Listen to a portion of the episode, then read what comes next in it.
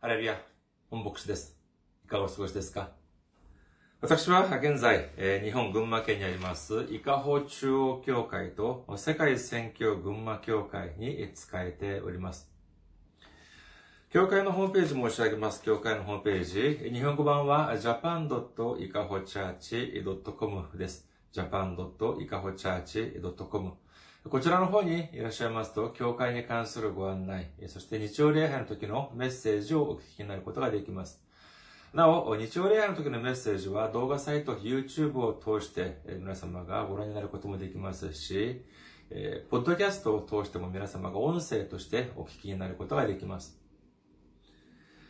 次に、教会のメールアドレスです。教会のメールアドレスは、いかほチャーチアットマーク gmail.com です。いかほチャーチアットマーク gmail.com こちらの方にメールを送ってくださいますと、私がいつでも直接受け取ることができます。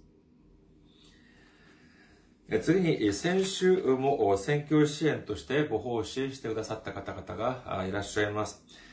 キム・ヘウォンさん、キム・ギョンジュンさん、ジョン・ビョルさん、イ・ジョンワンさん、キム・ジェウォンさん、シン・シオクさん、ファン・ソクさん、ナム・ジホンさんが選挙支援としてご奉仕してくださいました。本当に、ま、日本や韓国のみならず世界的に今コロナで、えとても厳しい状況にある中で、このように選挙支援をしてくださるということ自体が本当に感動であります。本当に感謝であります。イエス様の驚くべき祝福と溢れんばかりの恵みが共におられますようお祈りいたします。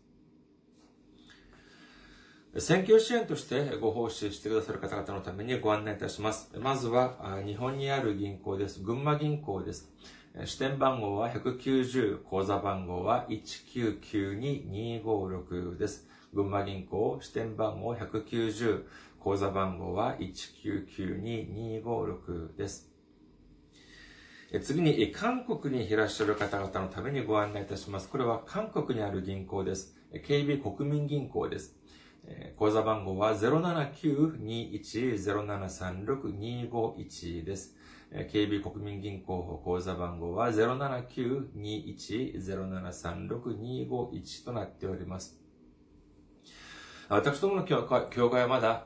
財政的に自立した状態ではありません。皆様のお祈りと宣教支援によって支えられております。皆様のたくさんのお祈り、えご参加、ご関心、ご奉仕、お待ちしております。今日の御言葉を見ています。今日の御言葉は、ローマ人の手紙3章7節から8節までの御言葉です。ローマ人の手紙3章7節から8節お読みいたします。では、もし私の偽りによって神の真理がますます明らかにされて、神の栄光となるのなら、どうして私はなおも罪人として裁かれるのですか？善をもたらすために悪を行おうということになりませんか？私たちがそう言っていると、ある者たちから抽象されています。そのように抽象する者たちが裁きを受けるのは当然です。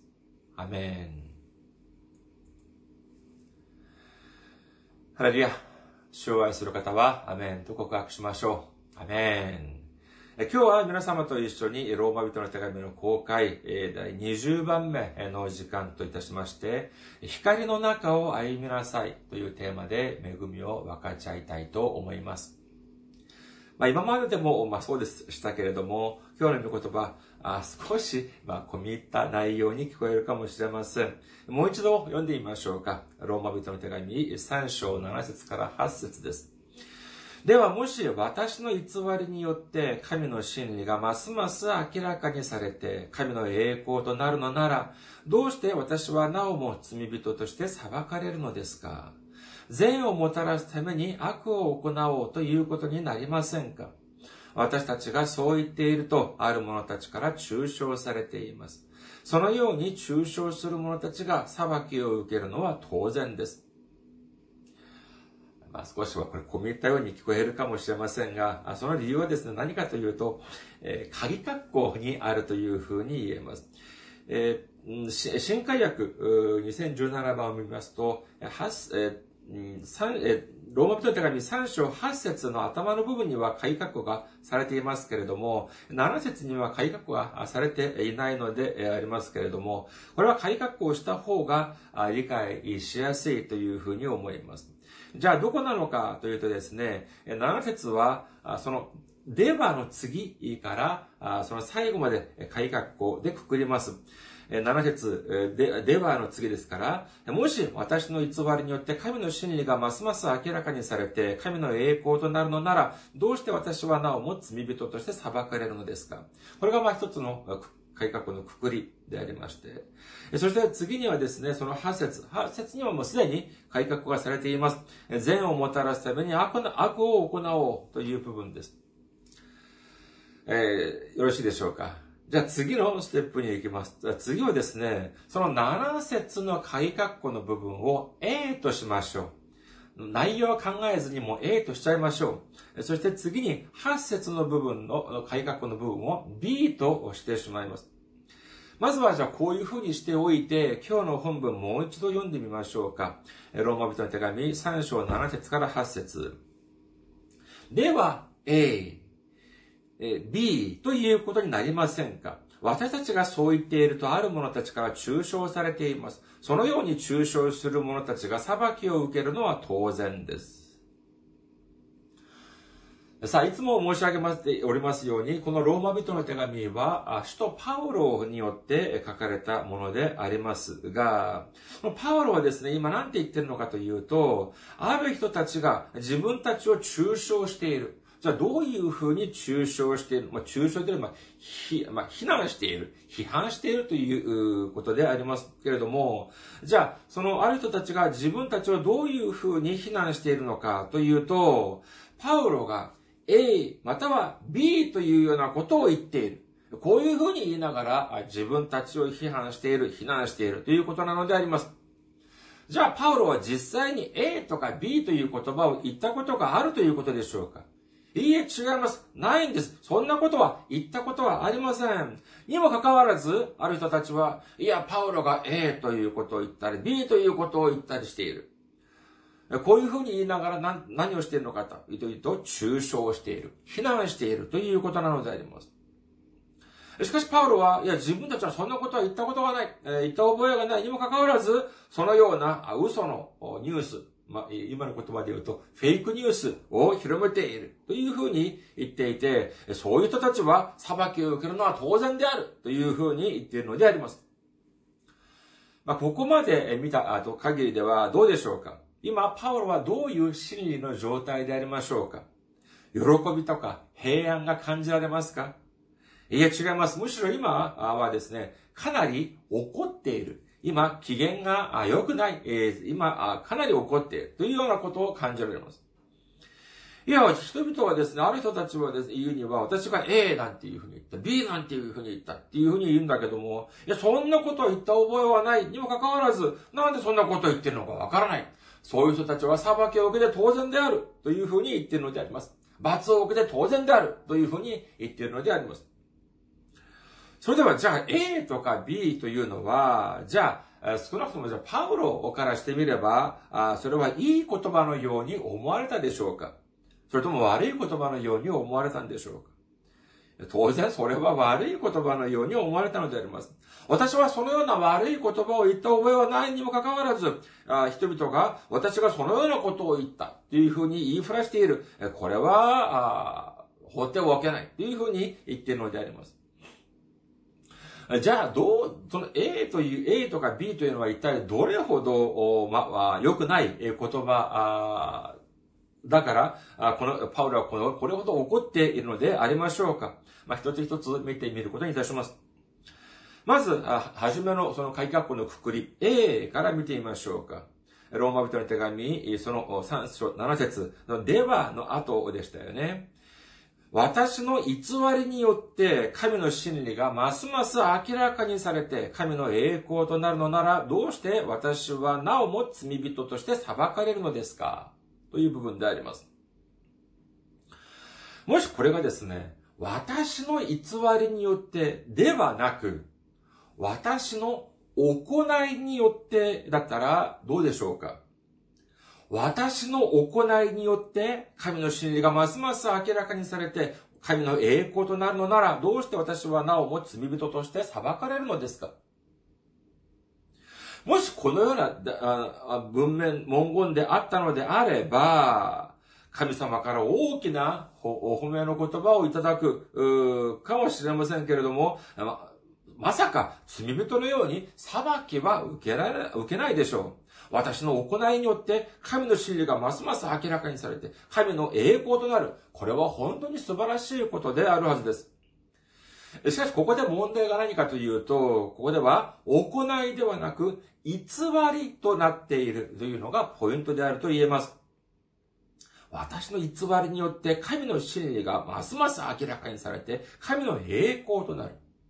もう少し単純にこれを、まあ、変えてみるのであれば、私の偽りによって神様を、神様を高める。という言葉になりますけれども、さてこれは可能なことなのでありましょうかさあ、ここでまず、見ていかなければならないのが何か何かというと、この偽り、まあ、嘘ということでしょう。嘘、偽りということであります。一つ皆さんに質問いたします。嘘偽りというのはすべて悪いことなのでしょうか？まあ私たちの、私たちが考えるに、まあ、必ずしもそうとは言い切れない部分があります。日本のことわざにも、まあ、嘘も方便ということわざがあります。例えば私たちが、まあ、親しい方が病で入病院に入院されました。その方はもうご高齢です。そしてその方の病が深刻であるということは、私たちも知っています。そして、お医者さんも、その、まあ、そろそろ心の準備をし、覚悟を決めてくださいというふうに、その家族、本人には言わずとも、家族たちには伝えてあります。そのような方にですね、私たちが、じゃあ、お見舞いに行ったとしましょう。そうしたらですね、本当に、あの、体、体がもう本当に痩せこけて、そして本当にお顔もう本当にもう、さえません。そのような方に言ってですね、いや、本当にたくさんや、本当に、えー、大変痩せましたね。顔を見ても本当に大変そうですね。もう、そろそろかもしれませんね。なんていうようなことを言っていいんでしょうか。いくらまあ正直だっていうのがまあいいとしてもですね、こういうふうに言うっていうのはそれは少し困ったことであります。むしろ、まあ、見た目は本当に、えー、そんなこ、そういうではないようにも見えるけれども、しかし言葉ではですね、いや、思ったより、えー、元気そうじゃないですか。頑張ってください。すぐ、もう、退院、退院できそうじゃないですか。というふうにですね、そういうふうに言うこともできるのではないでしょうか。まあ、あ本当に病は気からというふうに言う方もたくさんいらっしゃいます。あの、健康、体の調子が悪い方、本当に健康が優れない方はですね、その周りからですね、本当に心理的にたくさん力を与えて差し上げなければなりません。本当にそうすることによってですね、本当に力、本当に応援をしてあげて、そして気持ちで応援をしてあげるとですね、本当に力が湧いて、お医者さんも驚くくらい早く回復したという例もたくさんあるというふうに聞きます。まあもちろん、神様は、この実会においてですね、嘘を偽りをしてはならないというふうにおっしゃっております。首都エジプト記20章16節あなたの隣人について偽りの証言をしてはならない。じゃあ、神様は、神様はしてはならないというふうにおっしゃった嘘というのは、じゃあどのような嘘を指すのでありましょうか？どのような偽りを指すのでありましょうか？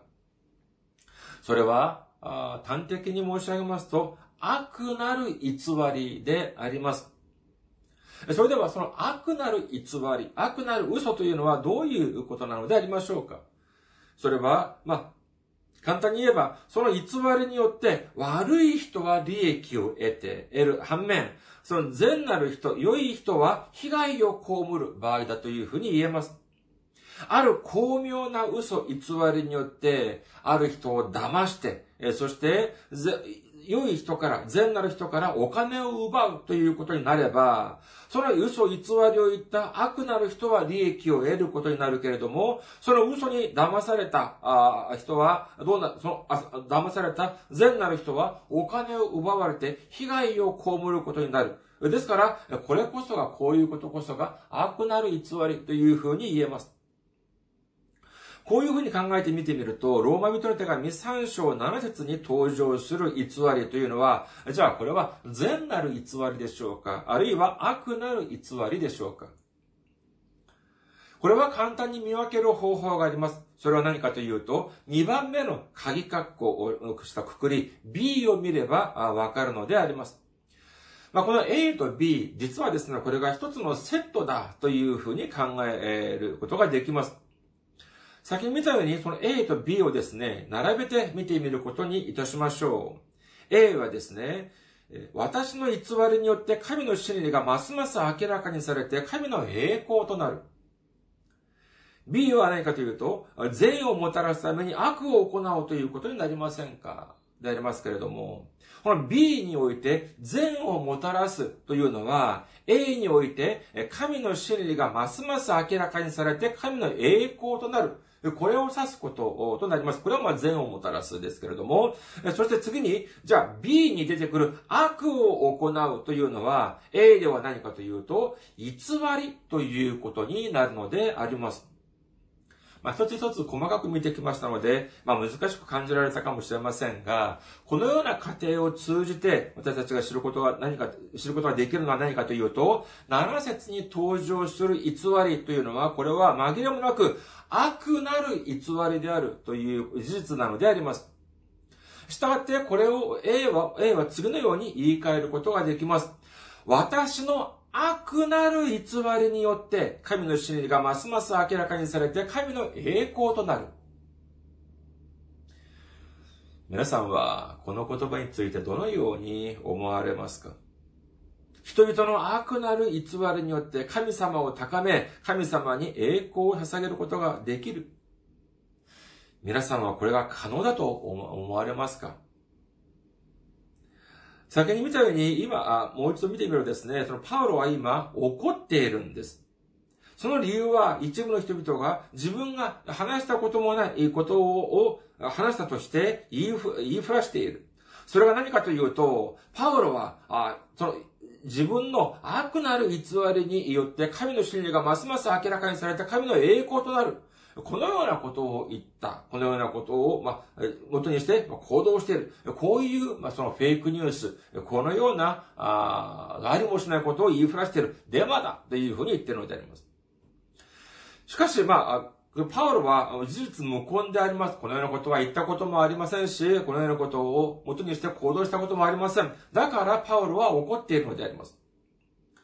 それでは、この偽り、悪なる偽りによって神様を高めて、そして栄光、神様に栄光を支えることができる。このように考えている人はいるのでありましょうか実に残念なことにですね、そのように考えている人、存在します。それも少なくない人が、そのよう、少なくない数の人がいるということなのであります。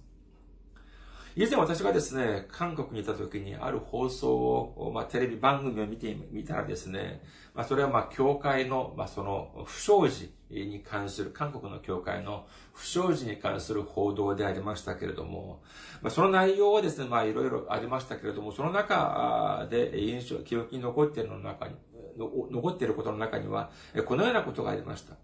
自分が体の調子が、体の具合が悪かったので、牧師先生にお祈りを受けたそうであります。病気を治してくださいというふうにお祈りを受けたということなのであります。そしてしばらく経っていたらですね、教会の方から連絡をして、あなたが牧師先生からお祈りを受けた、受けて、病気が治ったというふうに証しをしなさいというような連絡が来たというようなことなのであります。しかし問題は何かというとですね、この人、まあ、まだ治ってなかったんです。全然治ってなかったんです。いや、病気が治ったらそれはまあ証をすることもできるけれども、祈りは、まあ、いただきました。しかし、まだ病気が治ってないにもかかわらず、どうやって証をすることができるんですか？っていうふうに言ったんですね。いや、そうではないっていうふうに言ったそうなんであります。証をして、そうしてそういうふうにすると、病気が治る。こういうふうに言ってきたということなのであります。ですからまあ仕方なく、礼拝の時間にですね、前に出て行って、まだ治ってもいないのに、ああ、牧師先生からお祈りを受けて、そして病が癒された。こういうふうに証しをしたということなのであります。じゃあ、その後、じゃあ病気が治ったのか治るはずがありません。そのような、このような悪なる偽りによって、このような偽りによって、じゃあ神様が、じゃあ高められたんでしょうか？いいえ、違います。高められたのは善なる神様ではなく、誰かというと、このような嘘の証を強要した悪なる牧先生が高められたのであります。このようなことを聞くとですね、本当にまあ、えーこんなことってあるのかというふうに思われるかもしれませんが、いや、ここれぐらいの程度はまだまだ序の口です。世の中見てみるとですね、もう本当にもっとひどいことはもうたくさんあるように見受けられます。あの、例えばですね、こう、そういう人もいます。私は夢を見た。私が幻を見た。私は神様に会った。私がイエス様から啓示を受けた。そういうふうに言う人、皆さん、ああ、会ったことあります？あります？ありますでしょうか？私、たくさんあります。そういう人たくさんいらっしゃいます。自分は預言者である。自分は神様やイエス様から受けた御言葉を伝える義務がある。それ、そういうふうに言いながらですね、それこそ旧約時代のサムエルやエリアのような人々の人たちの真似をしようとする人たち、結構意外にたくさんいるようであります。夢を見るということ、幻を見るということ、それ自体が悪いとは申しません。民数記12章6節主は言われた、聞け、私の言葉を。もしあなた方の間に預言者がいるなら、主である私は幻の中でその人に私自身を知らせ、夢の中でその人と語る。神様は夢や幻の中で語ったりもいたします。しかし、だからといって、夢や幻というのが全て神様の御心である、神様の啓示であるということなのでありましょうか？エレミア記23章25節から26節を見ています。私の名によって偽りを予言する預言者たちが、私は夢を見た、夢を見たというのを私は聞いた。いつまであの預言者たちの心に偽りの予言があるのか、心の偽り事を語る預言者たちのうちに。エレミア書23章32節見よ、私の、見よ、私は偽りの夢を予言する者たちの敵となる主の言葉。彼らは偽りと自慢話を私のために語って迷わせている。私は彼らを使わさず、彼らに命じもしなかった。彼らはこのために、この民にとって何の役にも立たない。主の言葉。エレミア書29章8節から9節誠にイスラエルの神、万軍の主はこう言われる。あなた方のうちにいる預言者たちや占い師たちにごまかされるな。またあなた方が見ている夢に聞き従ってはならない。なぜなら彼らは私の名に、名を使って偽りをあなた方に予言しているからだ。私は彼らを使わしていない。主の言葉。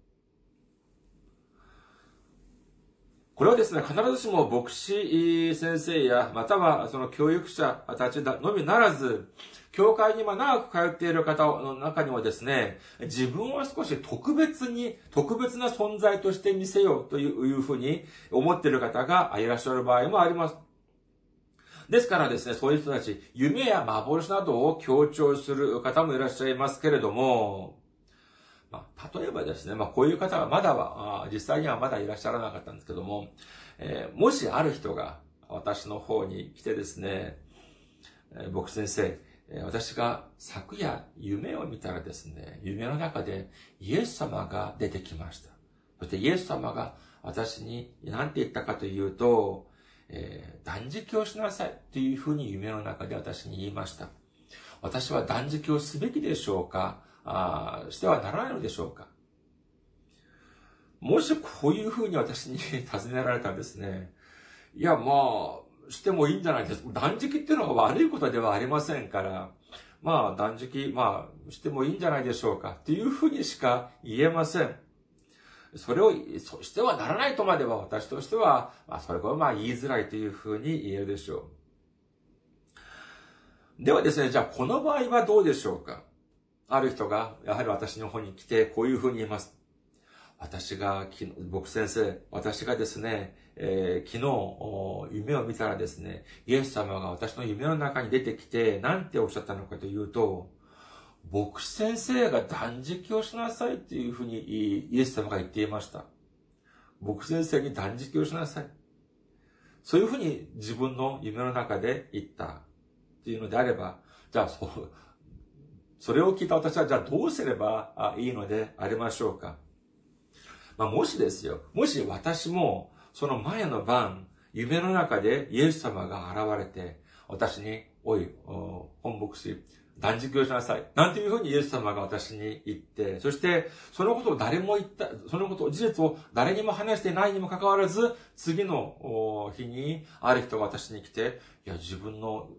私の夢の中でイエス様が出てきて、僕先生に断食を進めていましたよっていうふうなことを聞けば、そりゃあ、従うでしょう。ああ、そうですか。じゃあそうですね。じゃあ断食をしますっていうふうに、えー、従うかもしれませんが、しかし私はそんな夢を全然見ていません。じゃあ、それにもかかわらず、その人が私の方に来て自分の夢の中でイエス様が私の断食しなさいっていうふうに言ったから、じゃあ、だからといって私はそれにじゃあ従わなければならないのかという問題なのであります。まあ一般の教会とか見ていますとですね、もう本当にあの、預言者の真似事、預言者のコスプレを従う人たち、結構いらっしゃるようであります。私が昨日夢を見た。私が昨日幻を見たって言いながら、自分自身がどうこうするのではなく、他の人たちに、あなたはこうしなさい、あなたはこうしなさいっていう風に言う人たちを見かけたりもいたします。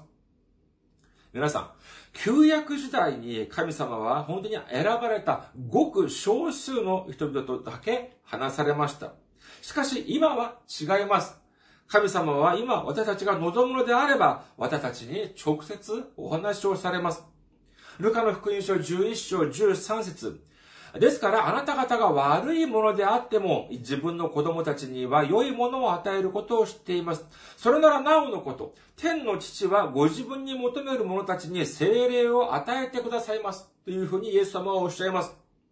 神様は、本当に自分が、も自分に求める者たちに、すべてに精霊を与えてくださる、神様の霊である、精霊を与えてくださるということを信じる皆様であらんことをお祈りいたします。にもかかわらず、これを極解、曲解してですね、えー、この預言者の真似事を言いながら、しながら人々を惑わすというのは、今もたくさんのところで行われているのであります。この預言者の真似事というのは、日々、えー、華々しくなっているような気がいたします。自分は聖書で予言されている、聖書で予言されている預言者である。自分は神様から使命を受けてこの地に来た。なんていうふうに主張する人もいます。しかし問題は何かというと、本当にこれは残念でなりませんけれども、何かというと、こういう人たちの言葉を信じる人たちがいるということなのであります。じゃあその理由は何かというと、それは簡単です。なぜか、聖書を知らないから、神様の、神様が私たちにくださった御言葉を知らないから、そういう人たちを信じてしまうのであります。マタイの福音書11章13節を見ていますと、イエス様はこのようにおっしゃっております。すべての預言者たちと立法が預言したのは、ヨハネの時まででした。というふうに書かれております。このバプテスマのヨハネというのは、イザヤ書でもマラキ書でも、すでに予言された人物でありました。しかし、旧約で、旧約において予言された、予言されている預言者というのは、このバプテスマのヨハネまでなのであります。その後は、いくらペテロやパウロであったとしても、予言された人はいません。それでは、旧約聖書において、ペテロやパウロが予言されていないという理由は、じゃあその人たちが大したこと、人ではないからでしょうか？いいえ、違います。そうではありません。私たちは旧約時代のような預言者のように生きていくことはできません。サムエルやエリアな、バプテスマのヨアナのように生きていくこともできない。そしてその人たちのように生きていく必要もありません。今は一部選ばれた人々、予言された、その予言者を通して働かれる時代ではありません。精霊が働かれる時代なのであります。私たち一人一人が預言者のように生きるのではなく、ペテロやパウロのように信仰と御言葉と行いを実践する人生を生きていくということ、そういうふうに生きていかなければならないということを信じる皆様であらんことをお祈りいたします。先に7節の解説について次のように申し上げました。私の悪なる偽りによって神の真理がますます明らかにされて神の栄光となる。それでは、じゃあ、悪なる偽りは何、何であるか申し上げます。すでに申し上げました。悪なる偽りというのは、この偽りによって悪なる人々が利益を得、一方で、善なる人々が被害を被る、そういうような場合でありますけれども、それでは、この悪な、その偽りの、その預言者、嘘の預言者たちの、その悪なる偽りはどうでしょうか？それは他でもない、彼らのその偽りによって、悪なる自分たちは利益を得るかもしれませんが、その人たちに従っている善なる人々は被害を被っているということなのであります。今もですね、教会という看板は出しているけれども、そして牧師という肩書きは持っているけれども、彼らが言う信仰というのは悪なるいつ、彼らのいう信仰という名の、その悪なる、その偽りによって、どれほどたくさんの人々がお金や財産、時間を奪われ、そして、それだけでなく、彼らの生活や平安までも奪われ奪われているのか知れません。彼らの言う、その悪なる偽りとはどういうことでありましょうか？自分の組織、自分の教師のための、自分、ために、自分勝手に聖書を解説、解釈いたします。聖書ではなく、デタラメの本を渡して、その本を勉強しなさいというふうに言います。これはどれほど危険なことなのか知れません。また、その人たちの特徴は何かというと、教会ではない他の場所で自分たちが集まって、デタラメな思想を積み込まれます。そして自分たちだけが正しい聖書を教えているというふうに合言してなります。そして自分たちの教主が、それこそ本当の預言者である、このように洗脳をしているのであります。そして彼らはもう一つ強調する点があります。それは何か自分たちが勉強している、自分たちが集まって勉強していることを他の人に知らせてはならないというふうに言っているのであります。日本や韓国を見ていますと、これこれはキリストの、キリスト教の活動というのはもう完全に保障されております。にもかかわらず、これをじゃあどうして秘密にしなきゃならないのでありましょうかこれだけ見ても、えー、少なからずうさんくさいというふうに思われなければなりません。数日前私の方にですね、一通のメールが来ました。まあ、このようなメール、結構私の方に来ます。そのメールを見ていますとですね、内容を見ていますと、これは少しまあ長めのメールだったんですけれども、これはま必ずしも牧師でなくとも、聖書に対する、聖書に関する知識が少しでもあれば、これはもう完全にデタラメであるということはもうすべて、全部、見分けることができる、そのような内容でありました。そのメールを抱え、私に送りつけた人はですね、まあ自分は牧師というふうに言っていましたけれども、その最後の、その一行がかなり印象的でありました。この方は韓国の方だったんですけれども、その最後の自分のその、まあ、比較的長文のそのメールの最後、差し出しにどういうふうに書いてあったかというと、韓国、ソウル、某教会の牧師よりっていうふうに書かれてあったのです。某教会というのは私が、あの、その教会の名前を伏せたのではなく、本当そのまんま書いてあったんです。韓国ソウル某教会の牧師より、っていう書いておりました。いや、自分が牧師と言っておきながら、どれほど自信がないかっていうと、もう自分が仕えている教会も出せないくらいっていうことでありますから、どれほど自分が、えー、その自信がないのか、どれほど自分が、まあ、正しくないのかっていうのをもう、この、この一行によっても、えー、示しているようなものであります。第一ヨハネの手紙6章、第一ヨハネの手紙1章6節から7節までを見てみましょう。第一ヨハネの手紙1章6節から7節もし私たちが神と交わりがあると言いながら闇の中を歩んでいるなら、私たちは偽りを言っているのであり、真理を行っていません。もし私たちが神の光の中におられるように、光の中を歩んでいるのなら、互いに交わりを持ち、御子イエスの血がすべての罪から私たちを清めてくださいます。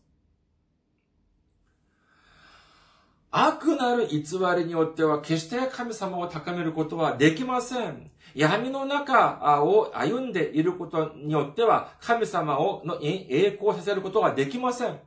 これは神様を高め、神様に栄光を捧げるのではなく、その中心にいる悪なる群れの、群れが、その集団が利益を得て、そして神様を恥ずかしめることによって、そして一方では善なる人々に被害を与える、このようなもう本当に、え悪なることであるというふうに言うことができます。にもかかわらず、どうしてこのように、え悪なる偽りに騙される人が多いのでありましょうか？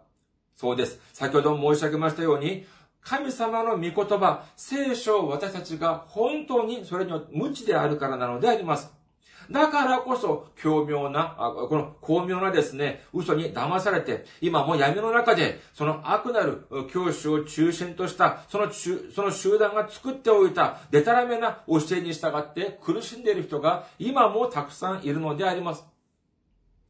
皆さん、私たちの信仰は闇の中にいるのではなく、光の中にいなければなりません。神様を高め、イエス、神様に栄光を捧げるためには、悪なる偽りではなく、誠なる信仰と御言葉と行いによってのみできるということを信じる皆様であらんことをお祈りいたします。私たちは、神様が照らしてくださる、イエス様が照らしてくださる光の中にとどまり、光の中によって歩むことが必要であります。そうして、誠の信仰、誠の御言葉、そして誠の行いによって、神様をより高め、神様に栄光を捧げる人生を生きることができる皆さんであらんことをお祈りいたします。ありがとうございます。また来週お会いしましょう。